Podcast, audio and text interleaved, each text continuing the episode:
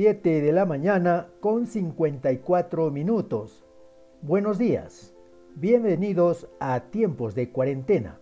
Edición para hoy, 14 de mayo del 2020. Ya son 62 días de cuarentena a la que estamos sometidos los ciudadanos del Perú y otro tanto o más los ciudadanos del mundo. Cuarentena viene de 40 días pero por efectos prácticos ya no se refiere a un aislamiento de personas solo por 40 días. Hoy estamos cumpliendo 62 días y este aislamiento y encierro se sigue denominando cuarentena. Entonces, el término excluye su exacto significado de origen. En Italia, allá por los años 1350 aproximadamente, fueron los fatídicos y terroríficos años de la peste bubónica. Esta cuarentena a nivel mundial ha posibilitado la aparición de diversas especies de animales silvestres transitando por pueblos y ciudades. Han sido fotografiados y filmados por vecinos y son el deleite de fotógrafos profesionales que solitarios cumplen su labor y su arte fotográfico para registrarlo en la historia. A través de publicaciones varias en el Internet hemos podido apreciar, por ejemplo, 13 leones tendidos sobre la pista asfáltica, descansando plácidamente, porque no hay vehículos en movimiento. Esto fue visto en el Parque Kruger de Sudáfrica. En Colombia, un zorro cangrejero paseando en zona residencial además de monos titíes trepados en los cables de electricidad. En la India, ciervos, tortugas y toros azules, llamados nilgo, todos estos animales avistados en los centros poblados. En Argentina, leones marinos tendidos en las calles de Mar del Plata, cerca del puerto.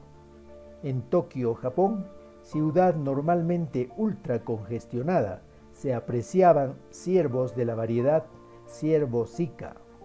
En las playas costeras de Lima, con aguas normalmente grises y sucias, se aprecian delfines y tortugas marinas. Estas aguas de mar grises ahora están verdes y limpias, al igual que sus playas. Un espectáculo increíble se vio en la plaza Lopburi en Tailandia. Estaban allí alrededor de 200 monos. Parecía que parodiaban a los humanos cuando hacen reuniones en la misma plaza. En México, ciudad de Monterrey, un gran oso negro paseando por una de las calles. El oso negro es una especie amenazada de extinción porque el malvado humano los mata solo por el placer de matar. Aquí mismo, en nuestro emblemático santuario histórico de Machu Picchu, se han fotografiado y filmado familias del oso de anteojos. De este hermoso animal andino, la publicación Wildlife Conservation Society dice, el oso de anteojos es una especie endémica de los Andes, conocido también como ucuco, vocablo quechua que significa diablo, fantasma o aparecido. El oso andino es parte importante de la cosmovisión, tanto andina como amazónica. Se les considera mediadores entre el mundo de los vivos y el mundo de los muertos, y los indígenas machiguenga lo consideran el creador de la vida. Este magnífico animal silvestre ha notado la ausencia de humanos su agudo olfato ya no detecta el mal olor de los humanos, quienes han invadido su territorio desde hace décadas. Entonces, si no hay humanos, los osos salen al territorio que les pertenece. Lo cierto es que en este corto tiempo de cuarentena, los animales silvestres no es que se hayan multiplicado y su número es mayor que antes de la cuarentena. Lo que pasa es que la ausencia de humanos hace que recuperen sus espacios asaltados ilícitamente. El oso de anteojos se refugia por temor en espacios cada vez más reducidos. El oso de anteojos, el ucuco, es propietario absoluto de sus territorios.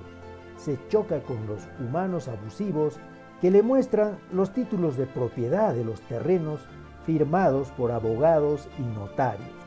Naturalmente, el oso de anteojos no entiende de documentos ni firmas, pero sabe que en su piel y su pelaje están los títulos de propiedad ancestrales que el humano les ha arrebatado.